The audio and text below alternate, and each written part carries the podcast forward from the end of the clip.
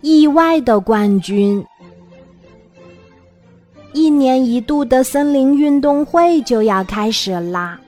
许多动物听到这个消息后，立刻到主办方报名参加。小蚂蚁点点听到这个消息后，也迅速的赶来报名。他报名的项目竟然是举重，在旁边的大象、狗熊、小猴子听到了。忍不住取笑他，小蚂蚁点点心里不服气，于是他回到家之后，找了两片厚厚的树叶，天天坚持练习举重。比赛开始的这一天，许多动物都赶来参加了。大象把一棵大树举起来。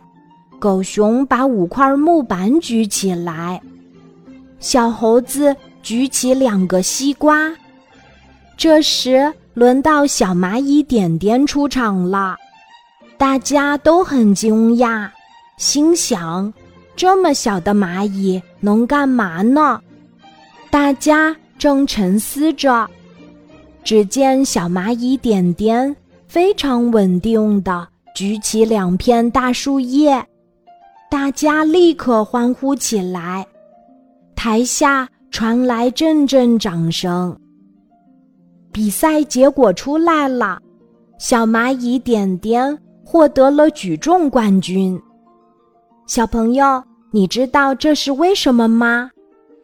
因为裁判们一致认为，小蚂蚁点点能够举起超出它自己体重很多倍的叶子。那是相当了不起的。